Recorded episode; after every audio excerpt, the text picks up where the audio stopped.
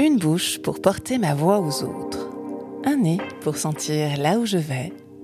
Des yeux pour voir l'invisible. Des mains pour partager. Des oreilles pour écouter le silence du monde.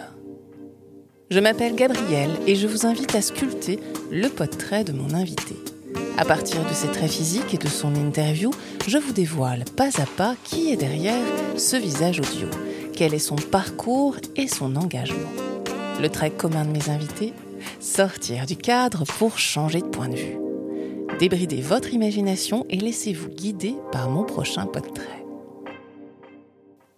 Épisode La ride du lion.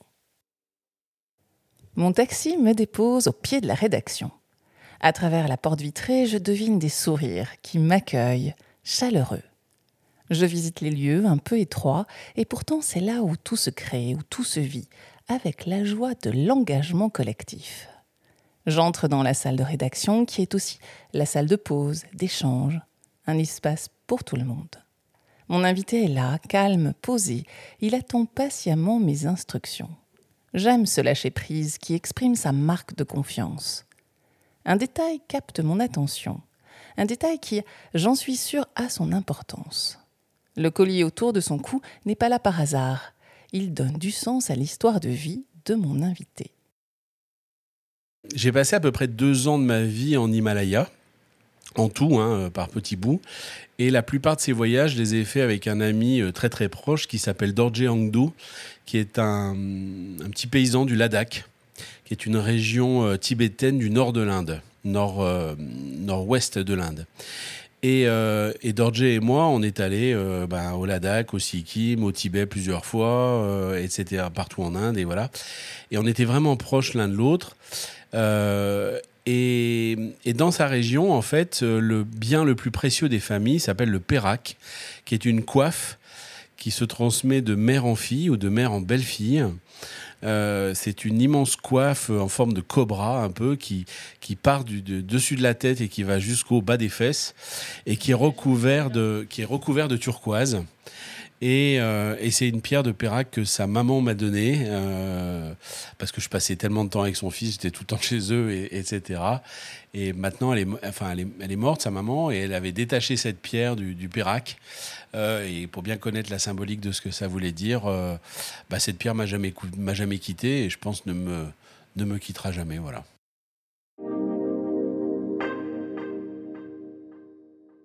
La lecture de Tintin au Tibet amène mon invité à s'y rendre pour la première fois comme simple touriste. Quelques années plus tard, il est grand reporter et fait de la cause tibétaine un de ses premiers combats. J'observe au milieu de son front la marque de la ride du lion, qui affirme sa détermination à montrer le monde tel qu'il le découvre, avec des inégalités insoutenables entre les femmes et les hommes. Mon invité exprime sa colère dans l'action et à travers son travail, en solo d'abord, puis au sein d'une équipe et du collectif. Il ne rencontrera jamais Tintin au Tibet, mais des géantes qui marqueront le début d'une transformation qui ne cesse de grandir en lui encore aujourd'hui je travaillais sur le Tibet depuis des années. Donc été devenu euh, un petit spécialiste de la question tibétaine, de l'occupation du Tibet, euh, de, de des combats pour l'indépendance et du Tibet en exil, on va dire. Et j'étais à Dharamsala, la capitale du Tibet en exil, manifestation annuelle à une date fixe, le 10 mars, pour euh, la, la, la, reconnaissance du, du Tibet, la liberté des Tibétains, des Tibétaines. Et dans le cortège, en tête du cortège, comme d'habitude, des moines, le point levé, etc., etc. Et au milieu du cortège, je vois des filles. Une des premières que j'ai rencontrées, elle s'appelle Lobsang Dolma. Elle sortait de prison. Elle avait passé trois ans en tôle. Alors imaginez ce que c'est qu'une prison à 4000 mètres d'altitude, une prison chinoise à 4000 mètres d'altitude, torture quotidienne les six premiers mois, etc. Et quand elle parlait, bah, j'avais la bouche qui tombait. J'étais face à une géante. J'étais. Parce qu'elle en parlait comment justement de ces trois années euh, de prison? Sans, sans, chichi, tout simplement, et, et avec, euh, avec une toute petite voix. Les, les non-tibétaines, elles ont tellement l'habitude d'être, euh, pour la plupart, euh, rabaissées, qu'elles parlent tout doucement, elles sont très discrètes, on les entend pas. Euh, et, et, donc, elle expliquait ça bah, tout naturellement. Il n'y avait aucune fioriture au, autour. Elle était meurtrie ou elle était plutôt déterminée? J'ai envie de dire, la, leur voix, la plupart, c'était, c'était plat. Il n'y avait pas ce genre d'émotion. Ni en haut, ni en bas. Voilà, ah, c'était plat. Mm. Et c'était le récit, point. Le récit, point, par point, de ce qu'elle avait vécu. Mm. Et, plus elle, parlait de son parcours, de son engagement, de sa force, de ce qu'elle avait fait, de voilà, voilà, on a la bouche qui tombe, on se dit waouh, c'est qui, qui j'ai en face de moi? Et, ce sentiment, je l'ai eu avec un grand nombre de ces femmes euh, au Tibet, de ces religieuses, notamment les prisonnières politiques. Euh, avec d'autres aussi en exil, mais surtout avec les prisonnières politiques, celles qui étaient passées par là. Et, euh, Pourquoi c'est différent? Bah, Je pense qu'elles avaient un parcours de vie et une force que les autres qui avaient été mises dans un couvent pour la plupart à 10-12 ans n'avaient pas, n'avaient pas réfléchi, n'étaient pas... Enfin, euh, tout, justement, le monde n'est pas exceptionnel, quoi. Je crois. Il y, a, quelque chose comme ça. C'était des, c'était des personnages. Enfin, faut bien comprendre que quand au Tibet elles ont manifesté, ça dure moins d'une minute. Elles le savent. Elles savent qu'elles vont se faire taper dessus et elles savent qu'elles vont passer trois ans en tôle. C'est ça que je voulais dire. En fait, euh, ces femmes, elles ont une cause à défendre par rapport aux autres. Est-ce que c'est ça qui finalement en font des géantes ou en tout cas qui leur donne suffisamment de force pour pour avoir envie de combattre par rapport aux autres justement? Alors, je ne peux pas parler pour elle, je ne sais pas, mais en tout cas, personnellement, moi, je sais que cet engagement pour une cause, que ce soit au Tibet ou dans une quarantaine de pays où je me suis rendu par la suite, et, la, la, façon dont elle conduit ses luttes, c'est ça qui m'amène à dire ce sont des géantes. Et y compris en France, bien évidemment. Je vais vous raconter une petite anecdote. Quand on fait le vernissage de la première grande exposition Femmes en résistance, au Centre d'histoire de la résistance et de la déportation de Lyon, lieu ô combien symbolique, puisque c'était l'hôtel de la Gestapo à Lyon pendant la Seconde Guerre, qui est un musée aujourd'hui. Euh, j'ai des invités. Et les invités, il y a une Rwandaise, une mère de la place de Mai d'Argentine et Marie-Jo Chambardelot. Mais en, 15 secondes, ces trois femmes, mais elles sont copines comme je sais pas quoi. Elles se connaissaient pas. En 15 secondes, elles, elles, se quittaient plus elles parlaient le même langage, elles avaient les mêmes, euh, bah, les mêmes colères, les mêmes fous rires, les mêmes moqueries vis-à-vis de telle et telle situation. Elles avaient traversé les mêmes choses, elles étaient, et elles étaient dans la même dynamique de construction d'un monde meilleur. C'est ça que je trouve assez extraordinaire, et ça, c'est vraiment ce que vous montrez euh, dans le magazine Famille ici ailleurs beaucoup de gens disent Ah, mais tu comprends, c'est fini, on n'y croit plus parce que de toute façon, c'est là-haut que ça se passe. Nous, à notre petit niveau, on ne peut rien faire, c'est cuit. Or, tous les jours, vous montrez le contraire par ces exemples de femmes qui, à leur petit niveau, par des petites choses, qui deviennent grandes, même au bout de 25 ans peut-être, mais qui deviennent énormes. Vous ah avez sûrement des exemples. Ah, J'en ai euh, une myriade. Euh, au moins un ou deux, en tout cas. Je pense au Rwanda, voilà, tout simplement. Le Rwanda, euh, le génocide en 94, euh, tout petit pays, hein, à l'époque 10 millions d'habitants. Euh, il y a plus d'un million de morts à l'arme blanche. Si on rajoute les, les personnes qui ont fui le pays parce que de l'ethnie Hutu, si on rajoute toutes les personnes blessées, etc. Voilà, enfin, un pays complètement ravagé et aujourd'hui, enfin même pas, il y a dix ans déjà, c'était un pays qui était donné en exemple dans la région. Quand vous allez, euh, vous lisez la presse économique de Nairobi, la grande capitale régionale au Kenya, on parle déjà à l'époque, on parlait du, Rwanda comme un exemple. Bon, bah ce pays, il n'y a même pas besoin d'y aller, il a été reconstruit à 75% par des femmes. Euh, chacune reprenant son petit bout.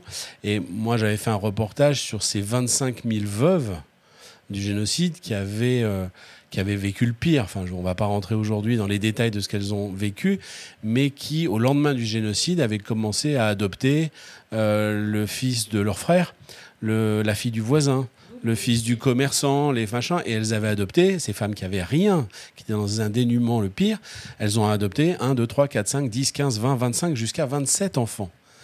Et quand on leur pose la question comment tu as fait, la réponse est toujours la même, je ne sais pas. C'est la voix d'un homme, celle toute particulière de Pierre-Yves Ginet, qui étrangement m'embarque dans ses récits et m'éveille encore davantage à écouter la voix des femmes. Il ne s'agit pas de ne plus entendre celle des hommes, mais de donner la parole aux femmes pour nous questionner sur notre éducation et nos habitudes. Cet éclairage, cette connaissance sur la culture de l'égalité s'adresse autant aux hommes qu'aux femmes mais l'entendre de la voix d'un homme résonne en moi et m'interroge sur le mot féminisme. c'est quoi le féminisme? Mouvement social œuvrant pour l'égalité. Est-ce que je me sens membre de ce mouvement social? Oui, pleinement depuis plus de 25 ans. Est-ce qu'il y a quelque chose Vous de subversif? Bien sûr. Est-ce qu'il y a quelque chose de subversif à être féministe, à être pour l'égalité? Bien sûr que non. Et on a des choses au niveau, on parlait de culture, et je voulais vous amener là-dessus, c'est assez intéressant. Par exemple, on a un pays qui bouge extrêmement vite en ce moment en Europe, c'est l'Espagne qui est un, pays qui était à la ramasse par rapport à la France il y a 10 ans, aujourd'hui qui est 10 ans en avance sur nous. ça s'est passé en 5 ans. Quand vous interrogez des Espagnols, êtes-vous féministe et Les gens éclatent de rire, la moitié d'entre eux, en disant évidemment. Voilà. C'est juste, donc, bon, on se sent pas féministe, moi je vais, on se focalise pas sur ça. Mais en fait, la plupart des gens le sont. Voilà, c'est juste accepter le mot. Euh, ça fait pas plus mal qu'humanisme. Vous allez voir, c'est formidable. Enfin, voilà. Est-ce que vous connaissez, euh, dans un coin de la planète, euh, une culture de l'égalité? Est-ce que ça existe dans le monde euh, ou pas et, pourquoi? L'endroit du monde où il existe une culture de l'égalité, je ne le connais pas, personne ne le connaît, il n'a jamais existé. voilà, on a... Est-ce possible d'ailleurs? Oui, oui, c'est possible. Hmm. Oui, oui, complètement. moi, j'y crois. Mais en tout cas, non. On a des, il y a des sociétés, des ethnies euh, des cultures très ponctuelles, et on avait publié un numéro d'ailleurs là-dessus, où il y a des sociétés matrilinéaires. Mhm. La plus emblématique étant les Mochos euh, en, Chine, euh, nord de la Birmanie. Et on a quelque chose, une société qui est qui est pas égalitaire, même si on se rapproche vraiment de, d'une égalité. Les Mochos, on était vraiment pas loin. Mais ailleurs, il y a d'autres sociétés comme les Imba dans le dans le sud de l'Afrique ou différentes communautés qui, qui qui ont des éléments d'une culture matrilinéaire, transmission des biens par les femmes, etc., etc. Mais on n'est pas du tout dans une égalité. Voilà. Inventer un autre monde, sans utopie, mais avec du bon sens. C'est possible. C'est la fin de votre portrait, cher Pierre-Yves Ginet, féministe, faiseur d'images et souffleur de mots. Un vent léger, parfois fort et bruyant, vous mène à parcourir la planète pour souffler sur l'invisibilité des femmes. Ces rencontres avec des géantes d'ici ou d'ailleurs vous ont transformé. Votre petit pas pour changer de point de vue est d'écouter ces femmes, leur faire de la place dans les médias, à travers le magazine Femmes ici et ailleurs. C'est votre vie, tout simplement. Malgré les guerres, malgré les injustices innommables, malgré les reculs dans nos sociétés, il y a toujours une géante pour faire vibrer la ride du lion de Pierre-Yves Ginet et de son équipe indissociable de son action. Alors, rugissez encore et encore, faites un bruit tel que vous réveillerez peut-être la planète et à défaut, des géantes et des géants qui s'ignorent encore. Pour mon prochain portrait, je vous invite à parcourir un autre petit pas. D'ici là, n'oubliez pas de sortir du cadre pour changer de point de vue. Si vous avez aimé l'émission, n'hésitez pas à la partager pour la faire connaître. Je vous donne rendez-vous dans un mois dans Portrait.